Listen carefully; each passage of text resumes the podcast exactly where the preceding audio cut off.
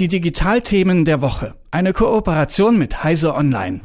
Spotify ist natürlich für viele Menschen die erste Wahl, wenn es um Musik und Podcast-Streaming geht. Und in Deutschland allein, wenn wir mal auf die Zahlen gucken, da waren es im letzten Jahr ungefähr 3,4 Millionen aktive Nutzer und Nutzerinnen. Aber nicht alles, was auf Spotify landet, das ist immer gut und richtig. Gezeigt hat darauf jetzt ziemlich deutlich Neil Young. Der hat nämlich vor kurzem die gesamte Musik seines Labels von Spotify entfernt. Joni Mitchell, der hat sogar nachgezogen. Ausschlaggebend für diese Entscheidung ist der Podcast des US-Comedian und Kommentators Joe Rogan. Denn in der Vergangenheit, da gab es immer wieder laute Kritik an dem, was er in seinem Podcast verbreitet hat. Es geht dabei um Vorwürfe von Verschwörungstheorien und Falschinformationen, die er verbreitet haben soll, unter anderem eben auch zu Corona und Impfungen. Wie reagiert jetzt Spotify darauf? Darüber spreche ich jetzt mit dem stellvertretenden Chefredakteur von Heise Online, Jürgen Kuri. Hallo und guten Morgen, Jürgen. Guten Morgen, grüß dich. Jürgen, vielleicht müssen wir zu Beginn erstmal nochmal auf die Person Joe Rogan schauen. Äh, ich kannte ihn jetzt nicht, also äh, der Name war mir be bekannt, aber wirklich kennen tut, tat ich ihn nicht. Ähm, ich hatte ihn nicht auf dem Schirm. Wer ist denn eigentlich Joe Rogan? Ja, Joe Rogan spielt in Deutschland eigentlich kaum eine Rolle. Der macht einen englischen Podcast. Damit ist er richtig berühmt geworden.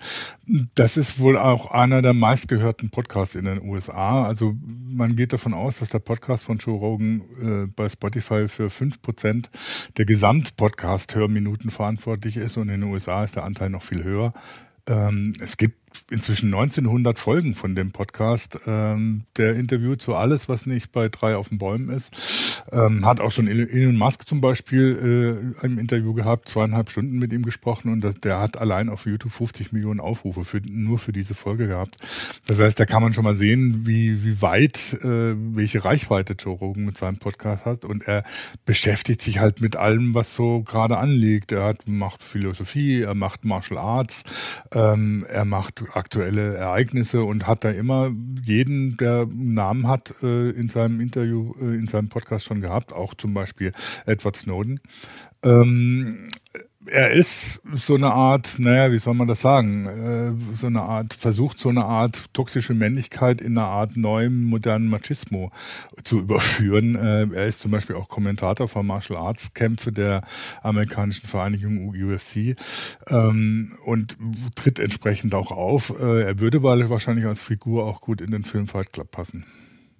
Wenn wir uns, also die Sachen, die du jetzt angedeutet hast, das ist ja eigentlich jetzt vielleicht nicht unbedingt das, womit sich Spotify als Unternehmen jetzt äh, schmücken möchte. Und wenn wir uns mal die Situation angucken, dann ist es ja auch wie eine Art Patt zwischen Spotify und Rogan. Ne? Rogan als einer der erfolgreichsten Spotify Exclusive Hosts und äh, verbreitet aber Falschinformationen und vertritt auch einige schwierige Ansichten offensichtlich.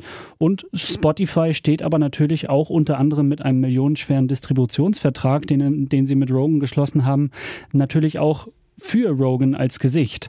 Ist das denn jetzt tatsächlich eine Zwickmühle, in der sich Spotify befindet? Ja, das ist äh, durch die Aktion von Neil Young und äh, Joni Mitchell schon deutlich geworden, dass Spotify da aufpassen muss, was sie unternehmen.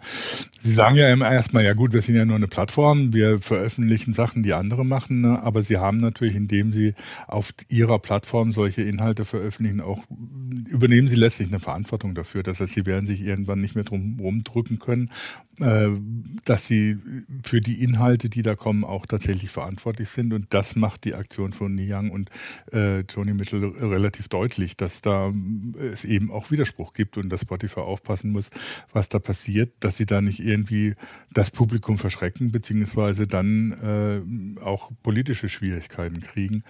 Ähm, das ist bei Joe Rogan deswegen halt relativ deutlich geworden, weil er in seinem Podcast äh, so Verschwörungstheorien über Corona verbreitet hat und auch so Falschinformationen einfach gegeben hat, dass die mRNA-Impfstoffe Genmanipulier man, Gene manipulieren würden und ähnliches. Hat auch ein Corona-Leugner so als äh, Interviewpartner gehabt. Und das macht es für Spotify natürlich schwierig, äh, mit, so einem, mit so einem prominenten äh, Gesicht auf ihrer Plattform zusammenzuarbeiten. Ähm, das ist jetzt halt nicht einfach nur einer, der unter ferner Liefen auf der Plattform ist, sondern der ist halt sehr prominent, vor allem in den USA. Wenn wir jetzt mal schauen, du sprichst ja von der Verantwortung. Ähm, Jetzt natürlich mit dem Fingerzeig von Neil und Mitchell unter anderem ist das ja natürlich jetzt in den Vordergrund gerückt worden. Aber äh, wie ist denn Spotify vor dem Fall Rogan mit so Fällen von Desinformation und Falschinformation auf auf der eigenen Plattform umgegangen? Also sie haben sich ja im Prinzip nicht drum gekümmert. ähm, sie, sie, sagen im Prinzip, wir stellen eine Plattform bereit, auf der Podcasts laufen können, genauso wie Musik laufen kann. Und das ist die Verantwortung derjenigen, die die Podcasts betreiben, dass da alles stimmt und dass da nichts falsch ist. Das ist eine ähnliche Argumentation, wie sie zum Beispiel ja natürlich auch Facebook betreibt, wobei Facebook natürlich nochmal in einer anderen Situation ist, weil da die User tatsächlich ständig eigene Inhalte posten können, während es bei Spotify ja immer Sachen sind, die Spotify bewusst auf die eigene Plattform hebt. Das heißt, Spotify ist da nochmal näher dran an dem, dass man sagt, sie sind eigentlich ein Medienunternehmen und müssen für die Inhalte gerade stehen, die auf ihrer Plattform auch laufen. Auch laufen. Eine Kritik, die es ja auch an Facebook gibt, dass das letztlich der Fall wäre bei ihnen. Und wenn das so ist, dann können sie natürlich auch direkt, sowohl politisch wie auch juristisch, für die äh, Inhalte auf ihrer Plattform zur Verantwortung gezogen werden. Und da ist Spotify offensichtlich auf einem sehr schmalen Grad, weil sie nicht teilweise nicht wirklich wissen oder nicht wirklich kontrollieren, was denn in dem Podcast alles läuft. Und jetzt steht das Ganze im Rampenlicht. Sie müssen sich also weil es einfach eine breite Öffentlichkeit erreicht hat. Äh, was sind denn jetzt Konsequenzen, die Spotify für die Zukunft angekündigt hat? Was wollen Sie unternehmen oder wollen Sie überhaupt was unternehmen? Naja, sie reagieren so. Erst haben sie erstmal äh, so relativ schnippisch reagiert und gesagt, na ja gut, dann packen wir halt Neil Young runter von, von, der, von unserer Plattform, vom Streaming. Ähm, tut uns leid, aber wenn er das so will, dann ist es halt so. Aber inzwischen haben sie dann doch gemerkt, dass da, dass da ein bisschen mehr dahinter steckt. Ähm, und haben gesagt, sie wollen zumindest bei diesen umstrittenen Podcasts von Rogan äh, einen Link dazu packen zu einer Infoseite von Spotify über Corona, auf der äh, Fachinformationen geliefert werden. Und sie wollen auch ihre Community-Richtlinien äh, erweitern, um klarzumachen, dass falsche Informationen oder so eigentlich in den Podcasts nicht, nicht sein dürfen. Wie inwieweit das wirkt oder so, oder ob das was nützt oder so, sei mal dahingestellt. Äh, auch mit diesem Infolink, äh, den Sie da dazu packen wollen, wenn Sie die Richtlinien durchsetzen wollen, dann müssen Sie natürlich auch gegen solche Podcasts vorgehen. Ähm, auf YouTube ist zum Beispiel der Corona-Podcast von, von äh, Rogan verschwunden, relativ schnell, nachdem er veröffentlicht wurde. Auf, auf Spotify ist er halt weiter zu hören, nur halt zusätzlich mit dem Link, der halt zu weiteren Informationen führt. Da wird sich Spotify in Zukunft wahrscheinlich noch weiteren Diskussionen und Kritik ausgesetzt sehen. Ähm, meinst du denn, also du sagst ja, es wird weitere Sachen geben, aber äh, das, das, reicht doch nicht aus, oder? Ich meine, einfach einen Link drunter zu packen ähm, und irgendwie müssen die Sachen ja an sich auch gesichtet werden. Ist das denn äh, tatsächlich jetzt eine Bemühung, was anders zu machen oder eigentlich eher der Gedanke, wir halten den Ball flach und äh, Unternehmen nach außen hin etwas Kleines?